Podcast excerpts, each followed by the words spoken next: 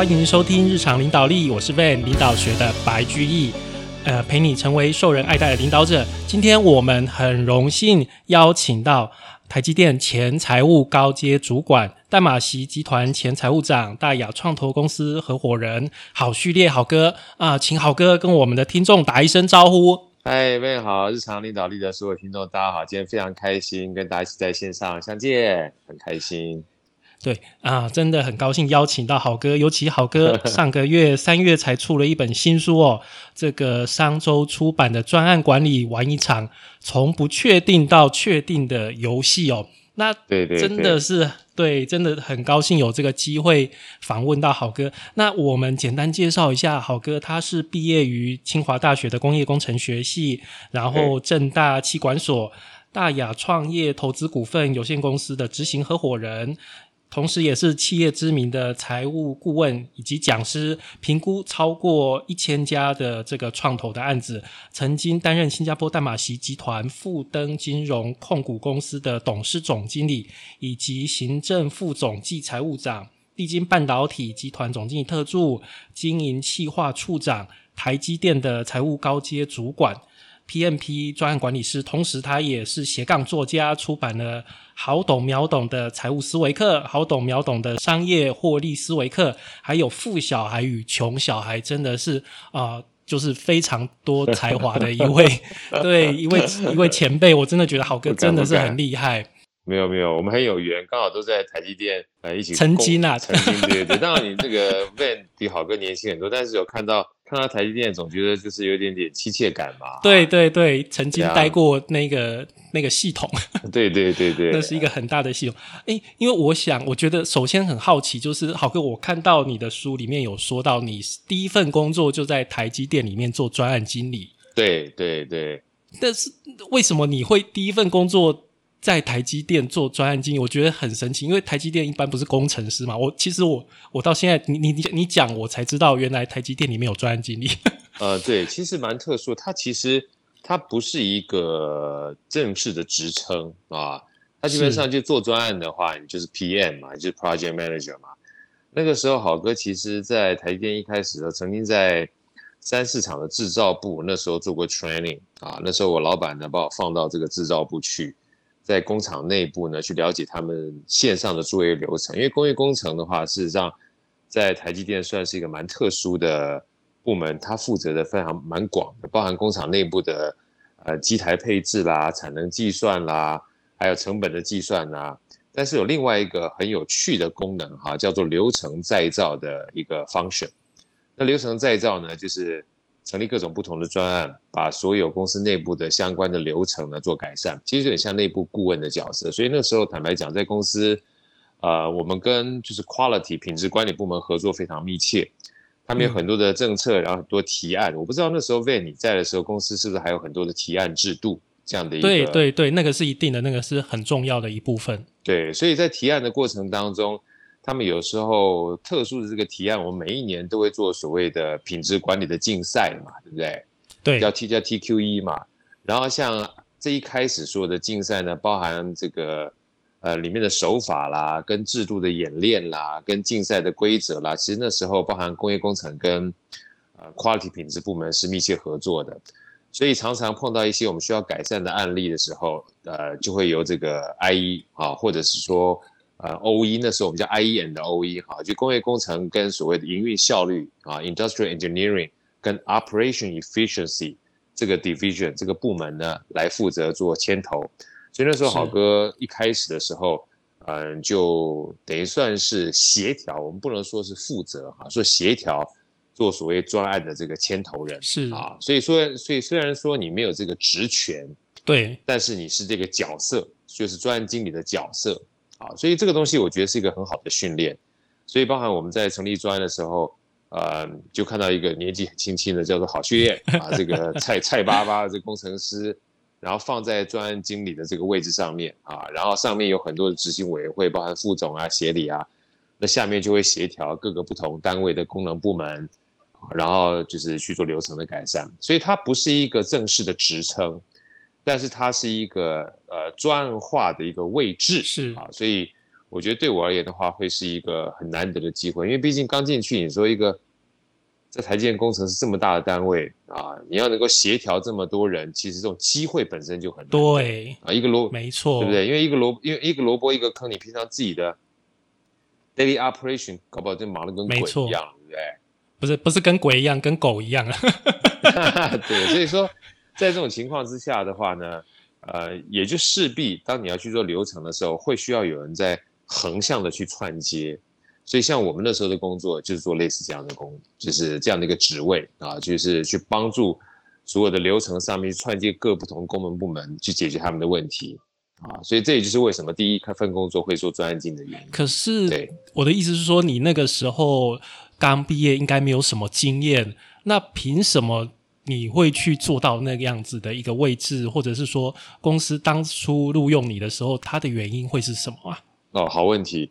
其实，在一开始的时候，我们在工业工程营运效率部，让 I 演 O E 哈，但我上面有老板，我老板是副理，那他呢，某种程度上就负责做流程改善，所以我们去筹组这样的或设计这样的专案的时候，我们其实虽然说是专案经理，但事实上是个协调人，对，所以理论上的话，你可以挂很高的人，但是真正在做事的话，就是我们这种 PM，嗯，真正做事是 PM，所以他其实一开始的时候，并不是找你这个人来哈。就是给你这个位置的，不是啊？他基本上就是让你去做流程改善的。他会告诉你说，接下来你的工作可能要做流程改善，甚至要做成本计算，这是什么东西，一大堆东西。但我们这是我们其中一份工作。就像我这样讲好了，喂，你在这个台积电，就算做制程工程师、设备工程师，你可能也要去参与专案，对，对不对？你也可能要去提案呢。那这个一开始你在招募你的时候，他不会跟你说的这么清楚，因为他也不知道。到你真正工作的时候，会会交办给你什么样的职务？所以做着做着哈，当你能力越强的时候，呃，或者说我们讲说能力边界越来越扩张的时候，他就会交一些他觉得你的能力可以匹配的工作让你去做。所以说，其实这个专案经理呢，某种形式上应该说是我老板，呃，他的能力匹配了，然后他也很大胆的就丢给我去做这件事情了。然后在每一天里面呢。呃，我觉得他做了一件非常好的事情。他不是就放手让我去做，他每天盯着我，盯着我什么呢？早上有早会，中间呢每次跟别人开完会之后呢，叫我随时跟他做 update 啊，不管是茶水间啦，这个餐厅啦，台积电餐厅很大嘛，对不对？啊，每次去吃饭刷卡吃饭，甚至他有抽烟跑到吸烟室里面去找我，就是聊两句啊，哈。后来我才理解。基本上他需要了解所有的细节，随时跟我做反馈。那这样子每一次在来来回回的过程当中啊，我坦白讲就会持续的不断在修正。所以我就在专案的这个进行过程当中，其实是有一个老板的影子在后面一直在 support 我的。对，因为我觉得像你刚进去，然后其实台积电各部门协调，那不是一件很简单的工作，因为各部门很难，每一个对就是。台积电人他相当的坚持，他每个部门都有他坚持的点，所以其实挺难协调的。通常都是恶斗，我很难得在台积电听到协调这两个字。那我想请教一下，那个好哥，就是说，你觉得那个时候老板是不是在你身上看到了什么特质，所以让你往这个方向去发展呢？呃，我觉得坦白讲，有的时候说是特质哈，倒不如说。呃，每一个人都有这样的一个潜能、潜能或潜质，只是他有没有让你去经历而已啊！我这样讲好了，呃，难不成今天每一个人出生的时候，我一定要确定他很会走、很会跑，我才要训练他去走去跑？那如果觉得他不行走、不行跑，我就放在那边趴着，让他一辈子不动嘛？不会嘛？对，对你理解好个例子嘛，对不对？每一个父母亲。不管他会不会走，他会不会跑，对小孩而言的话，他一定希望他走，希望他跑。所以，哎，爬爬爬，哎，跑跑跑，哎，走走走，他自然就会跑，自然就会走了。所以，我觉得在我们那个部门里面，他本身就是要去帮流程做改善。对。所以，你一旦进来之后，我们那个，我记得我们的除了副理之外，我们老板知道我们下面五六个人嘛。嗯。所以一开始要大家懵懵懂懂啊。包含像刚刚跟你讲啊，人人搞不清楚啊，然后呃，这个不这个这个这个人跟那个人不合啊，然后常回去出去之后讲话讲不清楚就被骂，啊后来对不对？这很正常。其实其实这很正常的啊。那被骂的时候，为什么奇怪？这个人呃被骂回来之后两天就开心了啊，那个人被骂一个礼拜就呃还不开心啊，或者那个门骂一骂之后，哎，呃立马第二天就又生龙活虎了，你就开始互相学习。所以我这个氛围很重要，再加上老板，我们老板本身在做专，他有他。呃，我觉得非常专业独到的一面，也包含是在我这个这本书里面写到很多的这个 part，嗯，所以我觉得，嗯，榜样这件事情跟以身作则啊，是身为一个领导人非常重要的特质。那更重要的，我觉得古老的智慧讲的非常重要，就是近朱者赤，近墨者黑。当你在一个团队里面呢，就是他都是这样的氛围的时候。呃，就算你的特质不是非常适合做这件事情，坦白讲，没有人知道你特质是什么。嗯，但在这个环境里面，会慢慢慢慢就会被这样这一群人给影响跟感染。对，所以其实，在书里面我就说，呃，很多的公司都讲说，哎，怎么去找到一个适合有专案经理特质的人，对不对？会不会有这样的问题？对不对？就像你刚问的问题是一模一样的嘛。那我用另外一个例子哈，在书里面特别讲到，就是。我跟那时候二零一二年从大陆回来的时候，我比现在大概胖十八公斤啊，然后这么就是身三高啦，然后因为大陆喝酒嘛，应酬嘛，又又胖，身体又很差，免不掉的，免不掉。但我有运动，就算运动减肥啊，呃也有限啊，但是就有一个就然后就有两个老大哥，一个大我十二岁，一个大我十五岁，带我去骑脚踏车骑阳明山，哎，他也他也不管我这样胖胖的。也不管我基本上适不适合骑脚踏车，他就叫我去骑，过程基本上非常精彩的故事，有机会再跟贝聊。就他其实他根本不管你有没有这个特质，这两位老大哥就带着我骑，骑得我喘的要死，跟鬼一样。然后就是一路骑，一路一路被我一路嘲笑我，一路骑一路嘲笑我。哇，这么狠啊！对对对，然后后来嘲笑完毕之后，到山顶了，我们骑山路啊，到阳明山的这个峰会嘴。到山顶说说了一句话，说你看你行吧，没有问题啊，然后就带我去买车了，然后就几乎每个礼拜带着我骑，带我骑，带我练，带我比赛，然后我才知道这两个比我大十几岁的这个老大哥都是铁人三项的选手，所以后来，然后后来他们就带着我从骑脚踏车、跑步，带着我铁人三项，我就完成了。从一百一十三公里铁人三项到两百二十六公里铁人三项，然后最讽刺的一件事情是我完成了二两百二十六铁人的时候是快五十岁的时候，二二六真的很硬哎，很硬对不对？是不是很硬？而且五十岁的时候，那为什么我会完成呢？因为这两位老大哥都六十几岁，老翁，你看老吾老以及人之老，对不对？我用台语讲，老翁老有人比你更卡老，你知道？人这老拢完成啊！你讲你五十岁剩啥，对不对？哇！然后等我去完成二二六的时候，你知道一堆子老大哥在我前面跑的嘛，跟神速一样，都是七十几岁的。哇！吓死了！你没有借口。可是最讽刺的是，对，你知道很很有趣。嗯。事实上，那时候好哥在历经半导体的时候，因为因缘际会，有跟旺宏去有业务上的往来。是旺宏的一位处长是铁人三项的好手。是，他那时候邀请我去参加五十一点五，就是一般的这种铁人三项，一般的标准的。对我，我那时候三十几岁，我说抱歉抱歉，这个是年轻人玩的东西，我已经三十几岁，我老了。哇！结果到最后，对，是五十岁，五十岁完成的。所以我好哥只是讲借这个太励志了故事，故事跟 Van 分享有没有特质这件事情啊？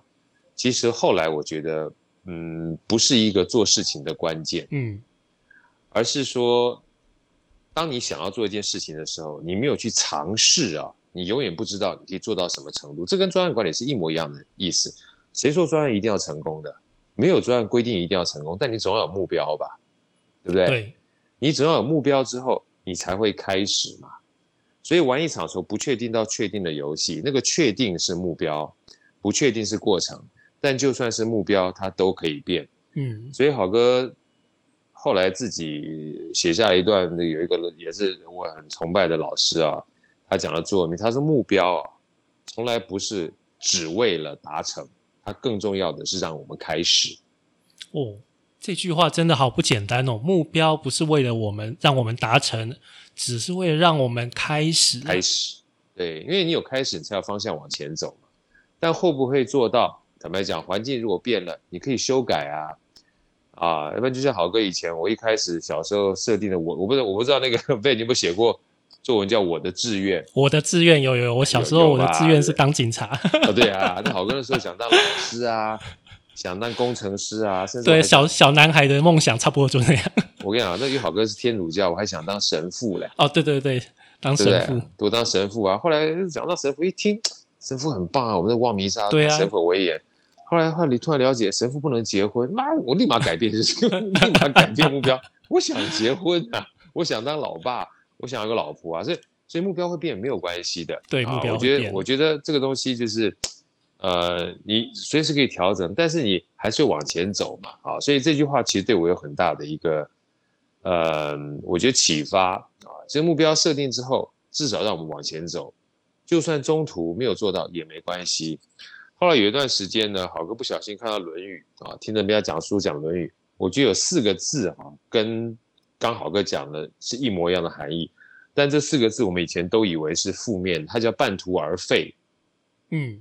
以前我们都觉得，我不知道被你你你心你怎么认定？我以前听到半途而废都觉得是件不好的事。对啊，听起来就是很很糟糕的一个不好的一个是是吧？对不对？哈。对。结果后来我听那个说书，我专门去讲《论语》，那包括南怀瑾啊、樊登在说的时候，我才才知道，原来孔子当时说半途而废，他前面的话不是这样。他说，如果你任何事情碰到的话，你要认真努力去做，就算做到一半。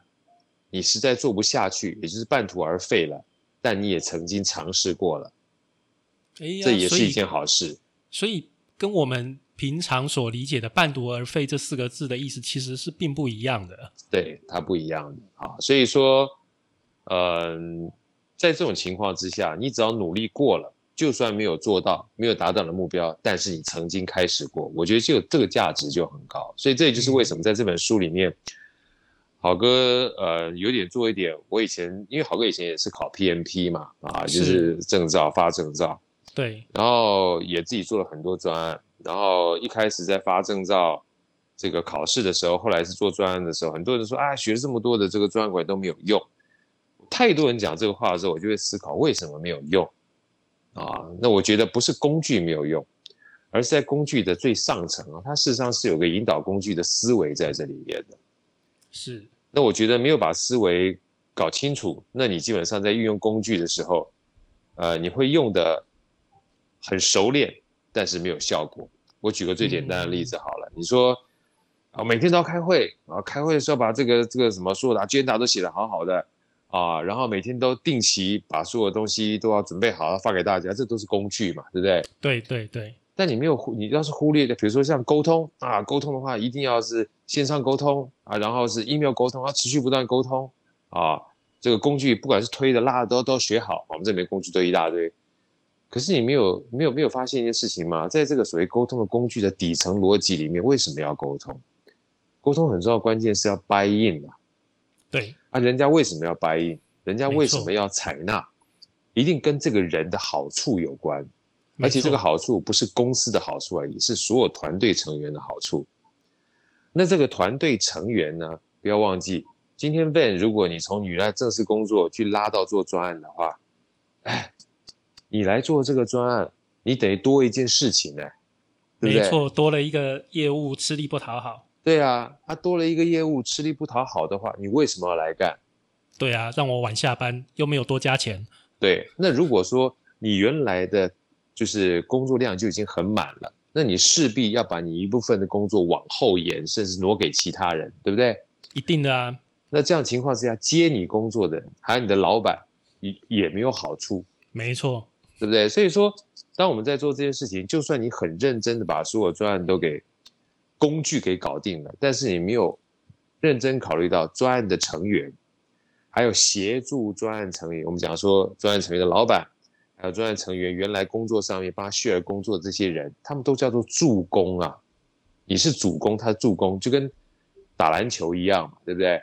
投篮的人有有这个叫做功劳，难不成？对，这个运球的没有功劳，卡位的没功劳，抢篮板没功劳，助攻没功劳，大家都要有功劳啊。没错。如果你奖金只给投篮那个人，那其他人谁要帮他去卡位啊？对啊，谁要传球给他啊？这个就是我在书里面特别讲到的心法，就是不只要考虑到专案成员的好处，而且专案成员好处有时候不一定是钱。比如说，喂，你已经累得跟鬼一样了，我再多塞个工作给你，让你每天只睡三小时，给你钱再多，你都没办法事情做好，因为你每天会精神不济，嗯，对不对？对。然后你没有办法有非常好的精力去把事情完成，那就不是奖金的事情。所以应该帮你做什么呢？可能帮你减轻 loading，同时加奖金，你才真正能够在留白的情况之下再塞其他的事情。要不然老者多能或能者多劳。会把人给搞死啊，嗯，对不对？像这些都是在我们专案里面，他就是不是讲专案，就传统专案的书籍里面，他没有特别去描述的。他不会写，一般不会写这个。对，但这个东西是是专案里面很重要的，我觉得被忽略的忽略的部分。所以后来好哥在企业内部上专案的时候，我就跟大家讲说，我已经上了太多年的 PMP 了啊，还包括包含敏捷式的专案管理。我说我想上一点不一样，让大家真正让觉得专案这件事情是有效的。嗯，甚至我觉得专案不应该是公司的，是个人的，对不对？你为什么要选择这个公司？你为什么基本上要来做所谓的日常领导力这个 podcast？你为什么要去呃结婚？你为什么要生小孩？其实某种程度上，你都有一个你想要达成的目标，然后在过程里面你会通过各种不同的方式去试着达成，那不都是专案吗？所以在这里面有非常多，我觉得，嗯，不只是工作上面，事实上包含生活上面的一些情境，好哥把它融入在书里面，让大家知道说，其实专案管理从来不是专案经理的事，而是每一个人的事。而最重要关键也不是告诉大家是每一个人的事，最重要是，我希望大家知道是，我们既然要做专案，就不要忽略掉，呃，专案是人在进行的。所以我很怕人家常讲一句话说啊，我是对事不对人，有没有听过这句话？哦，我常常听到，对？那真笑哎，他妈对事不对人呢？他专东西狼里走，你对事不对人，我听就给你知道？对不对？没有错啊，专案都是在对人，其实都是对人啊。你人你人对了吗？就都对了。比如说讲对了，人就帮你做事。对啊，比如说魏，你是我老板，你对我很好，对不对？你就算不要盯着我，我也会考虑到怎么让我老板呢？就是能够放心。那你对我不好，你就算盯着我，我也能够想方设法的嘛，给你小鞋穿。没错，是吧？挖洞给人跳，我在私底下还会偷偷盯一个小那个小稻草人，对，每天偷偷骂你。对啊，所以这就是我在书里面一直想跟大家分享，就是专传统我们这些专案管理的书籍呢，也没有什么不好。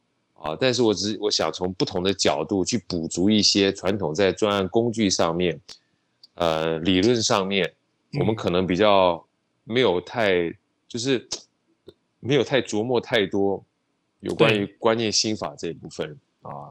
那这也就是好哥做了非常多专多多多年的专案之后呢，包含我自己觉得很有价值的部分，是是是，还有包含很多人觉得专案管理没有用。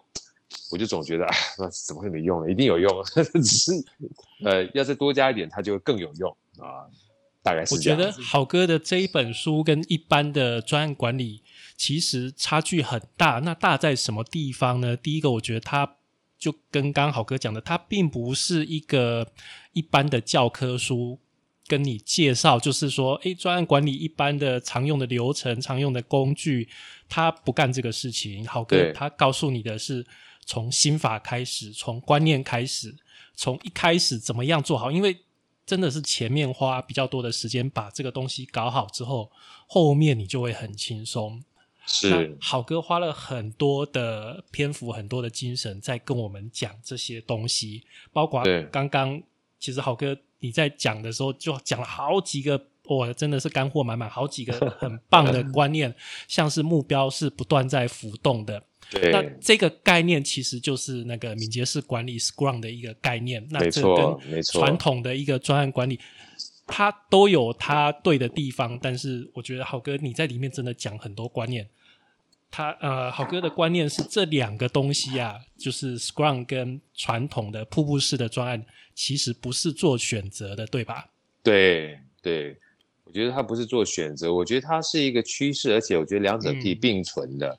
可以并存的吗？我觉得是可以并存的。很多人会问说：“哎，是不是我做什么专案就适合用什么样方式去做？”但是好哥给的观念，你看完全是不一样。他的观念是走在比较前端的，所以我觉得这个是这一本书我觉得非常非常有价值的地方。嗯，谢谢 Ben。而且嗯就是就像我们在访谈好哥一样，他会讲很多故事。他在书里面，他在书里面也写了好多故事哦，天哪！所以真的是很简单，就好像我小时候在看《西游记》一样，你知道，看孙悟空去 去打金角大王，我就知道打完，哎，这样 就觉得看的好精彩，然后心里哎呀就是这样子，就觉得这本书写的精彩的部分就是他的故事用的很多，所以你不会怕说，哎，专案专案管理好像是一个很大的一个主题，但是浩哥用很多很简单的小故事告诉我们他想要表达的是什么，所以我真的觉得浩哥你的不是说你的文笔好不好问题，而是你的表达是真的是非常到位，你使用选用这个方式去把你心里面想要讲的那个事情都放，就是让所有的读者都能够了解。我觉得这个真的是很棒的这个部分。谢谢魏。因为其实我觉得啊，因为我自己看书也是一样，我觉得会打动人心，通常都是自己的故事啊，而且而且你也不太需要去，呃，怎么讲呢？就是说特别去编造啦，或是去去设想什么东西，而且你一定讲自己的事情，你一定是带着很很诚挚的情感的，因为这是你自己的自己的事情嘛。那对，是自己的经验。对自己的经验嘛。那自己的经验走着走的过程当中，你一定有非常多的呃体会，然后你借这机会跟别人分享的时候，如果别人跟你能够产生共鸣的话，我觉得那个才是呃最重要的一件事情。要不然有的时候，坦白讲，我们看很多理论东西，很多人都说为什么学了一辈子学这么多啊，还是不能过好这一生？我觉得是有两种情况，因为你不学的话，恐怕你过得会更悲惨，对不对啊？对 对对，对对小这个小时候不读书，对啊，长大长老大徒伤悲嘛，啊，所以我觉得这句话其实本身有瑕疵。那另外一个比较重要的关键就是，我觉得，呃，个人就是有的时候你你你看到了之后，你学到了之后，如果跟你本身个人经验上面没有这么多共通的地方，也没有关系，就放着。它有一天的时候，它会在沉淀过后突然会跑出来，到时候一有共鸣的时候，你就可以拿来用啊。所以，呃，故事这件事情呢，它不太需要背。你看完之后，就像小时候我们听白雪公主啊，听这个，呃，这个小小红帽啦，啊，听大野狼啊，你大概知道这个情景什么东西的话，你你你就会记住啊。但如果是条列式东西，有时候你就要刻意去记啊，你就记不住。所以这也就是为什么当初我在写这本书的时候，那时候跟商周在聊，后来商周看完说，嗯，说好哥这个我蛮喜欢的，而且你最特殊的一件事情是商业管理的丛书里面很难得看到一本书里面，因为那时候我写的时候是真的就是所有的表格跟图都没有的，哎，后这个这个表格后来的 summary 也是后来商周跟我讲说后面加个一些这个复盘的东西，加点表格好了，那图呢是后来再加上去的。我说这个。呃，如果说就我个人而言的话，就是故事陈述完毕之后，他大概就应该知道这样的观念了。对、啊对，其实真的看完故事，你就知道好哥想要表达的是什么，然后他用在专案的什么地方，我觉得这一点是特别难得的。啊，谢谢 Ben 哦，你这样讲好哥很开心。不是不是，因为 我觉得，哎，好哥不懂哎，是不是因为你就是斜杠写的太大了，所以才会才会这样子的去写书啊？因为我看到你其实你像我们刚刚讲，你先是做专案，但是后来去做了财务，然后你又写小孩的书。我觉得你这样多才，是不是这样子的一个比较多元的背景，造就你现在的你自己呢？哦，你这个问题也问的很好，因为其实 因为其实好哥说句老实话，我自己都没想到我会去台积电工作。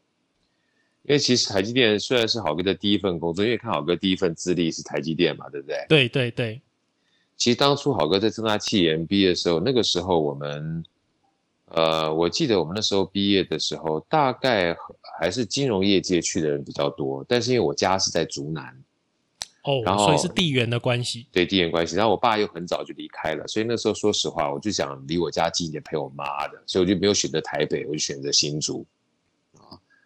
但是其实好哥，因为我从小我爸很在国中就离开了嘛，所以我就很想赚钱，所以其实我打工的经验非常非常多，包含做直销啦，好哥在餐厅也驻唱了七年，哦，就就餐厅驻唱唱歌啦，哈，然后也开也也也做家教，然后不小心家教还做的蛮好的，那时候还有六十八个学生变成补习班啊，所以真的蛮酷的，对，所以说其实我觉得因为有这些经历跟接触啊，呃。我我我觉得我的思维方式，因为我觉得所有思维方式都是被你接触到的人哈，他会影响的。我不知道 Van 你会有这种感觉，比如说我们在台电工作的话，你自然而然就会很逻辑啊，A B C D，然后自然而然会呃希望良率能够很高，希望尽量不要出错啊。可是如果今天我们是一个，比如说在餐厅驻唱的人，我们没有什么出错不出错的。有的时候，你这个情感的宣泄啊，你不一定要唱十首歌，你可能唱三首歌能让别人感动的话，接下来甚至说话说多一点，它都是一种不同的呈现，它就没有一个标准化，没有 SOP。如果餐厅唱歌有 SOP 都唱一样，不是很无聊吗？对对啊，所以说我觉得这个后来这都是好歌后来想，所以我觉得像包含写这些书啊，这些故事啊，因为曾经经历过，所以我在写的过程当中呢。就有点像自己在写日记，再加上后来好哥到大陆去的时候，那时候我在淡马锡嘛，因为嗯。都是简体文啊，然后我打字又慢，所以我记得那时候我去的时候，我也给我一点点小小的作业，我每一天就开始写部落格，是，然后用简体文去打字，然后练了一个月两个月之后，我简体字就就输入变很快了，嗯，啊，所以后来因为这样的关系呢，呃，文章我自己觉得在。在写的过程当中，又比较顺遂一点点，所以我觉得这个一点点滴滴，有的时候你很难讲是什么样的机缘造就了，呃，你这样的一个文笔。因为如果我没有出书，别人也看不到；但是因为不小心出书了，所以别人就看到了。所以后来我也常跟别人讲说，套一句，呃，又是专业管理的话，玩一场从不确定到确定的游戏，那一个确定的目标啊，其实有的时候你也不知道。他在未来的目标会怎么样被发酵？就像我当初要去打字、去写部落格这件事情，纯粹只是为了学打字。一个月之后顺遂了，但不知道这个目标呢，它在过程当中不确定的这过程让我锻炼起来嘛，结果却养成了我写作的这个呃，应该算是小小的算是记忆吧，啊，然后结果后来写书的时候，在写作上面我就没有太多的困扰。哇，真的是因因缘际会、机缘巧合。对，所以我说运气好，好哥倒不是谦虚，我是真的觉得很多的时候，是你之前的一些东西，到后面它会变成一些重新组装，也变成哎，你好像很厉害，其实没有很厉害，只是前面的很多拼图啊，到最后你不知道，哎，原来你倒缺了一块之前的一些东西，让你在这个时候可以用上去。哎，对，好哥，我想跟您请教一下。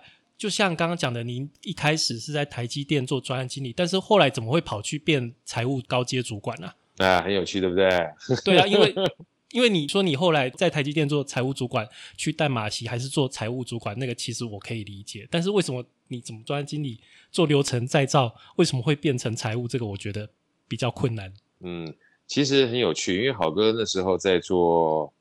呃，流程改造的时候，我们事实上一开始我在工厂内部做，后来呢，你知道台积电的财务会计部门其实人也很多，而且它是最终所呃算财务数字的汇总嘛。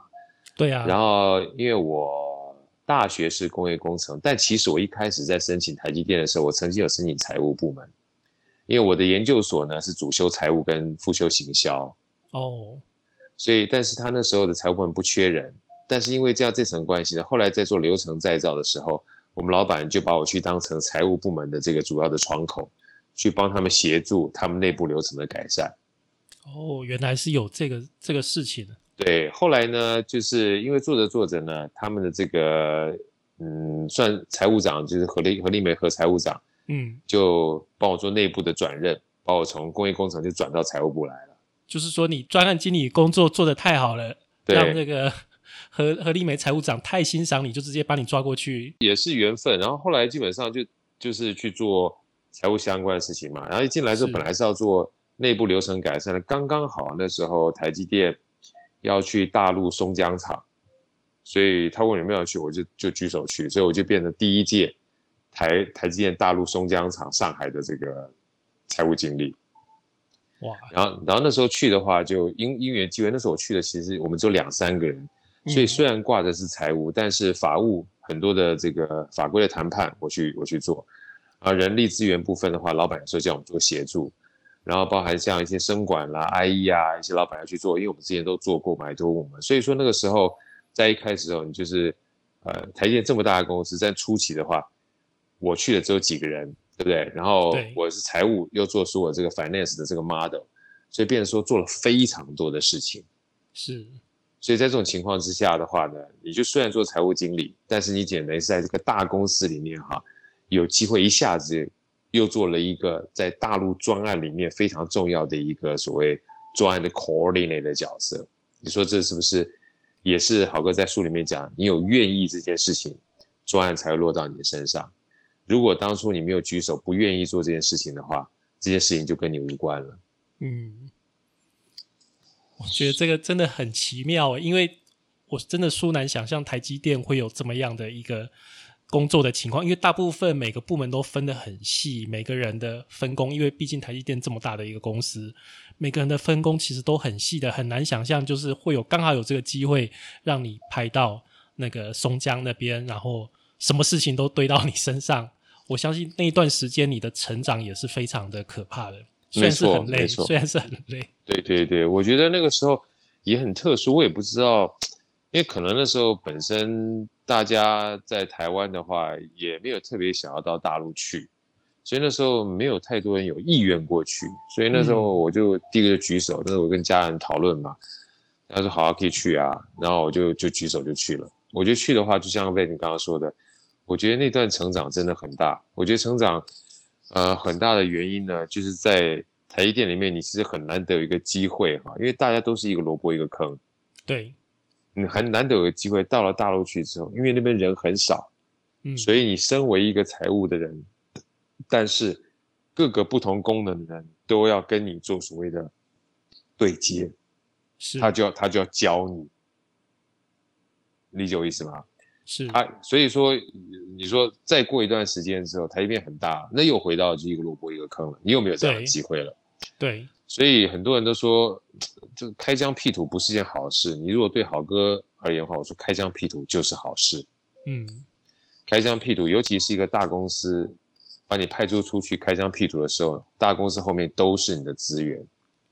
后来其实因缘际会哦，好哥这样的事情啊，呃，还不是第一次而已，不是只有一次而已，包含历经半，嗯，后来历后来历经半导体。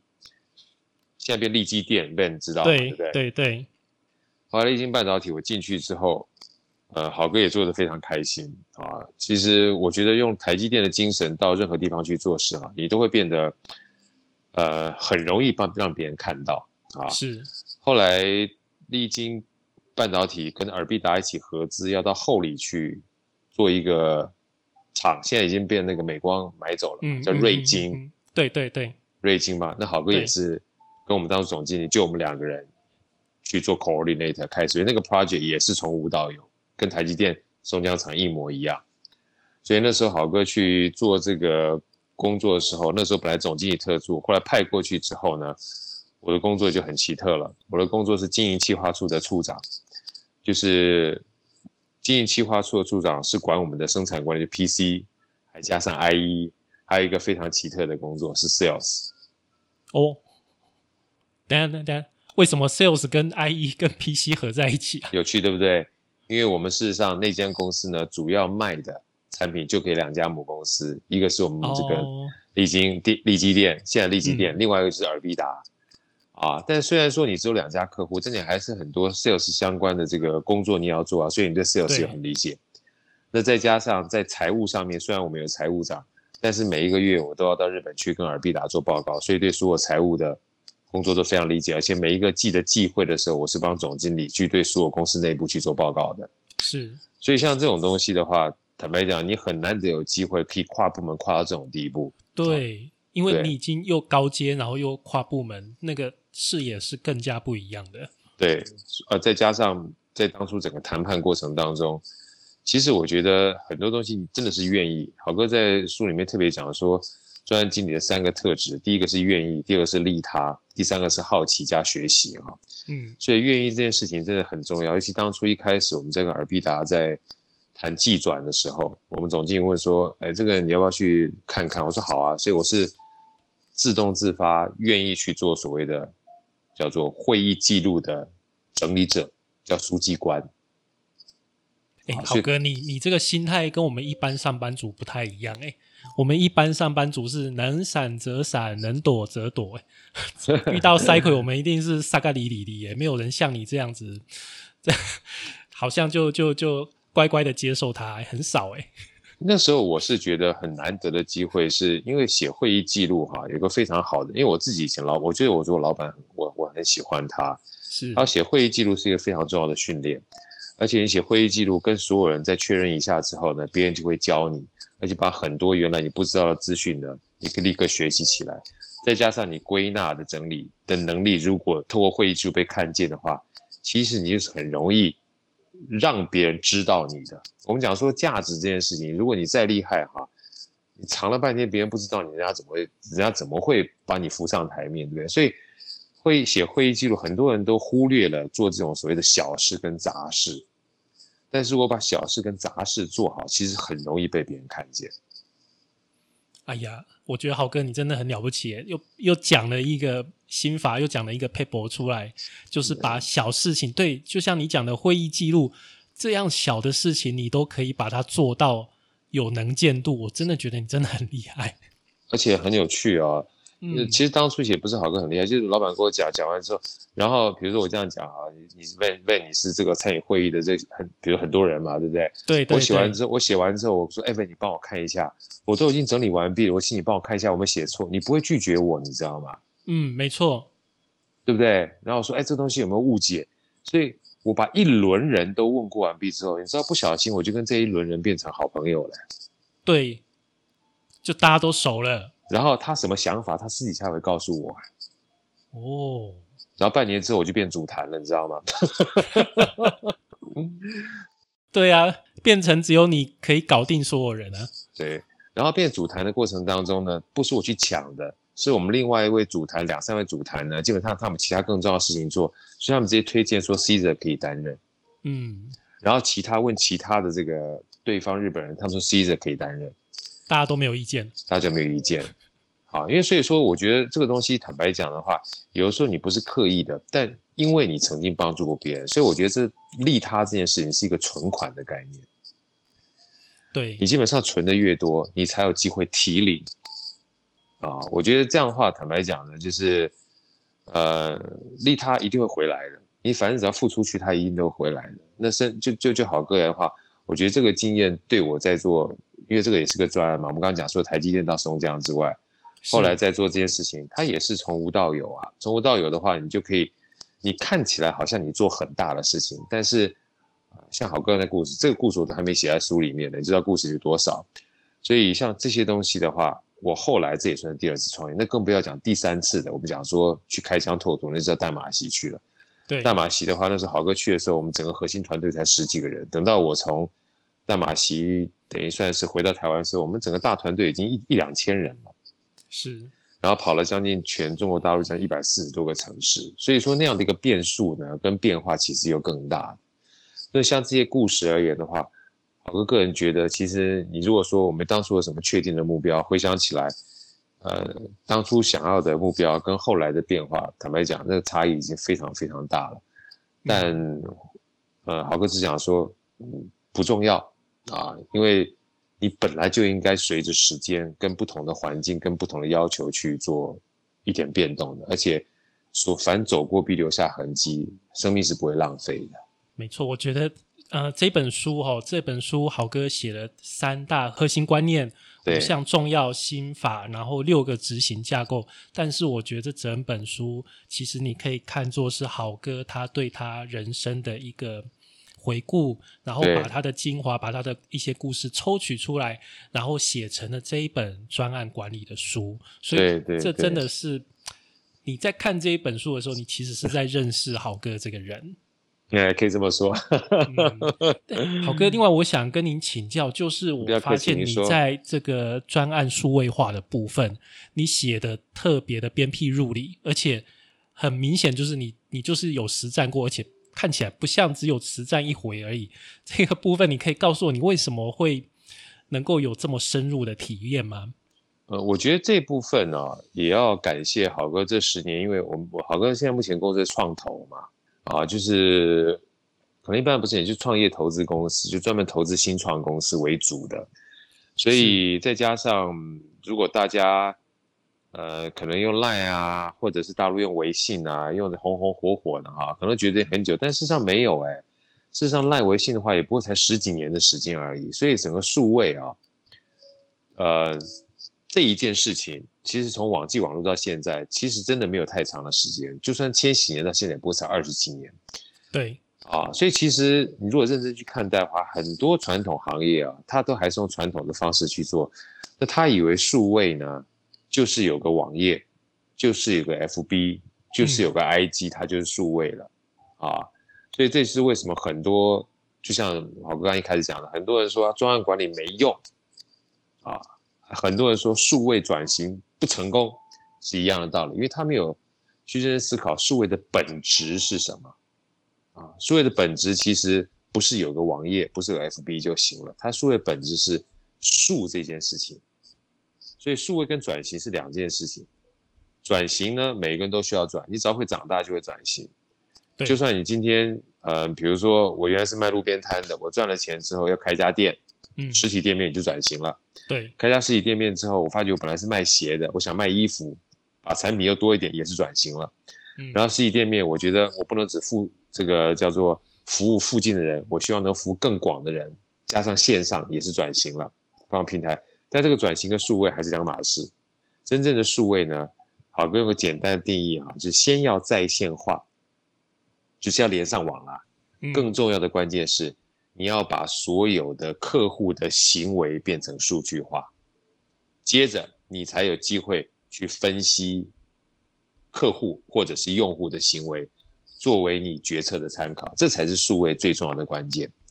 如果说这个东西他还是不是很理解的话，我另外讲到最简单的概念，大家可能就会有 feel 了。比如说 Van 跟我的话，我们去呃博客来这个网络城买书，或者去 PC Home 啊，或者去 Momo 买什么东西。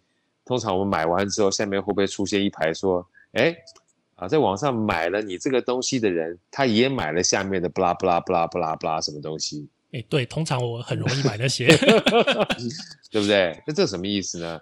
这个某种程度上面，他就告诉你，这个叫做数据告诉我，告诉我这个我是谁呢？告诉这个系统说：“哎，你喜欢这个人呢？喜欢这个东西的人啊，喜欢好哥这个。”富小孩跟穷小孩数的人，他也会买好哥的专案管理啊，他借着机会就推荐给你了，这就是数据大数据的力量。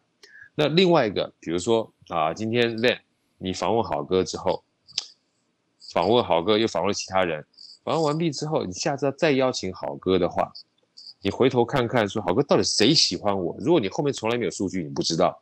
像以前我们讲说广播电台，你不知道谁听，对不对？你要请盖洛普广告公司去调查。可现在你可能不需要啊，你连上这个 podcast 之后，后面会有一堆的听众跟订阅的人，而如果订阅人他后面又有所谓的 cookie 跟他所谓相关的个人的属性的话，你就可以知道哦，原来好歌喜欢好歌听好歌的人是这种人，所以如果以后我想要找好歌来的话，这群人说不定我就有机会哈置入一些相关这些人喜欢的一些话题跟主题，这个基本上就是一个数据上最大的力量。这也是数位转型，好跟大家分享的。数位它不应该只是存在那个地方的网页网址或者是社交媒体，它真正的关键是两件事情。第一个，你要能够先连上，收集到所有跟你相关的用户他们的行为数据；第二个，你要去看他们数据所呈现出来的讯息。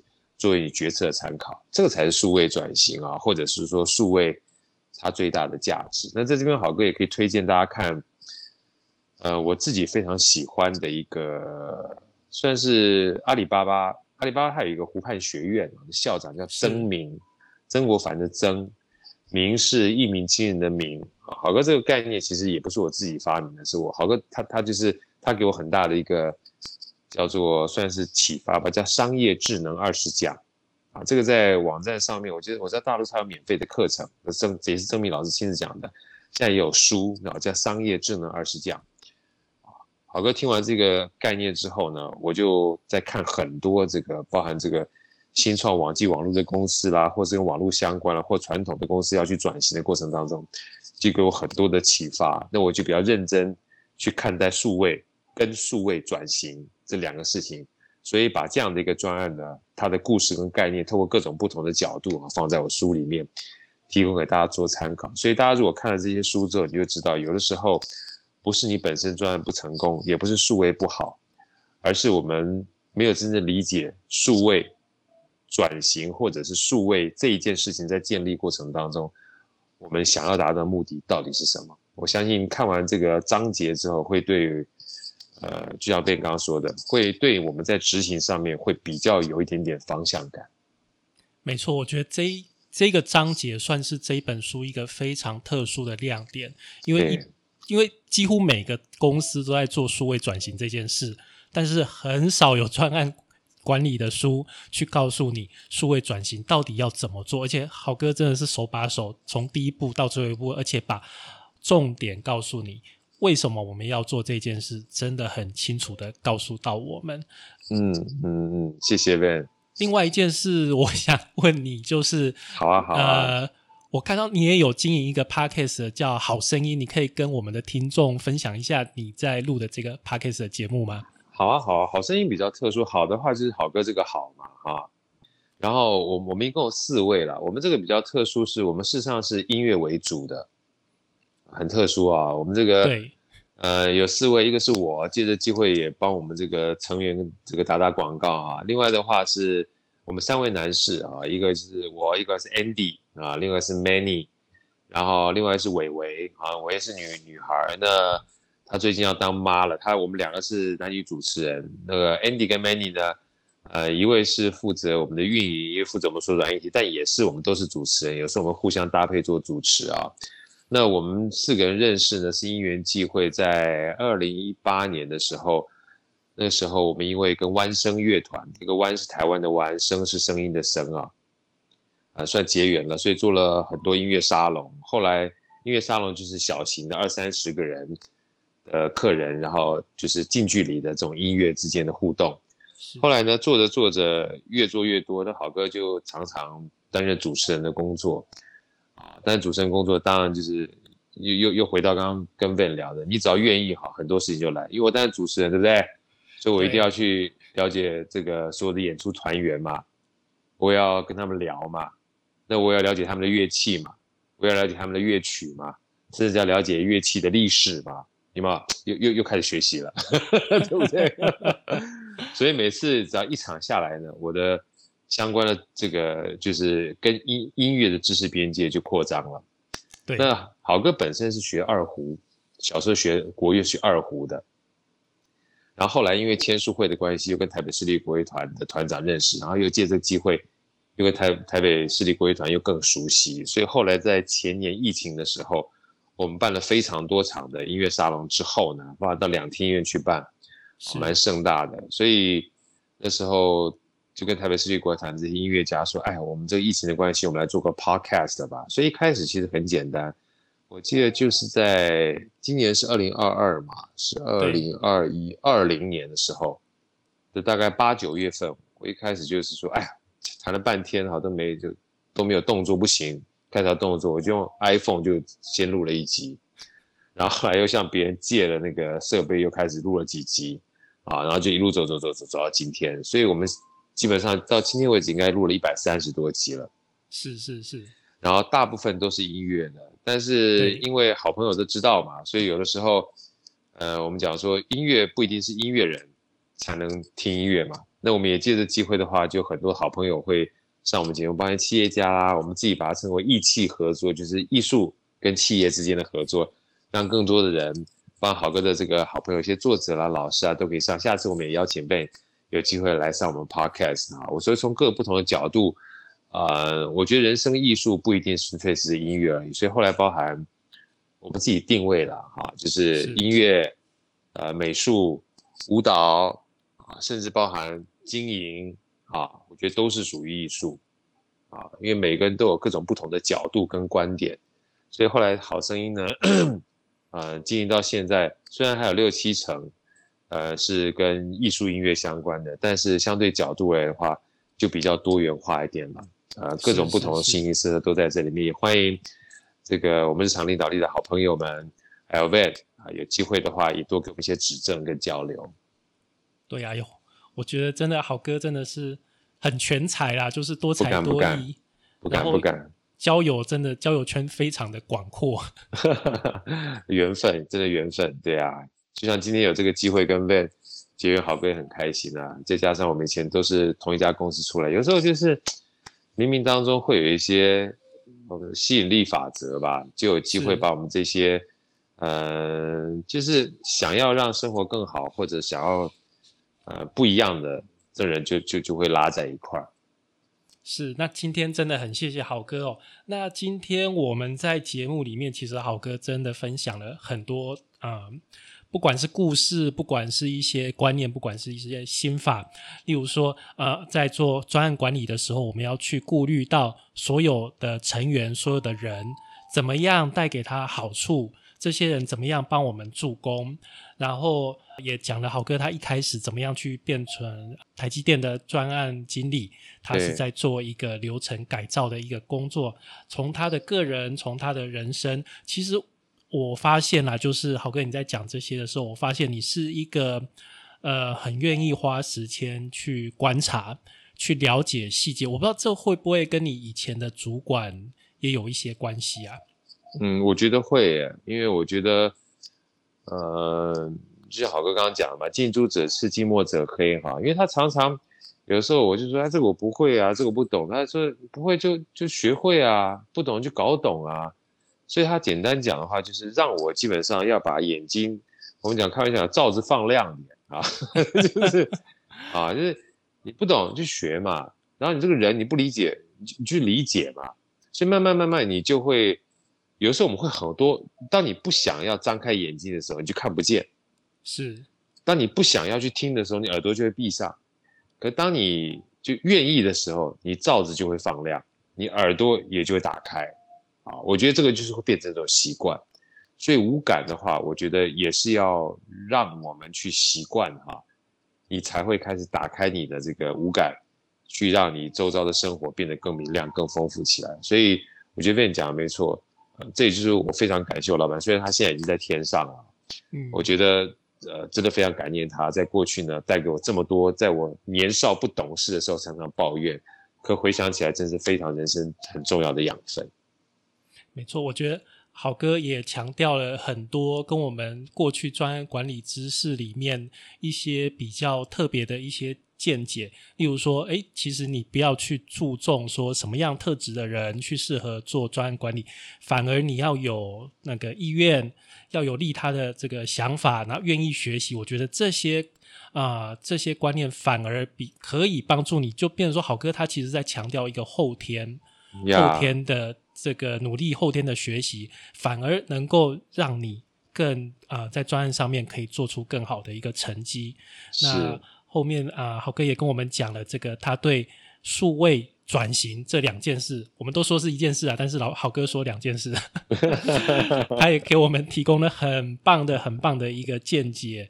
然后真的，我真的觉得这一本书我必须再讲一次，就是专案管理玩一场。从不确定到确定的游戏，这一本书真的是把豪哥的一个人生，从他这个人生里面所得到的经验分享给大家哦。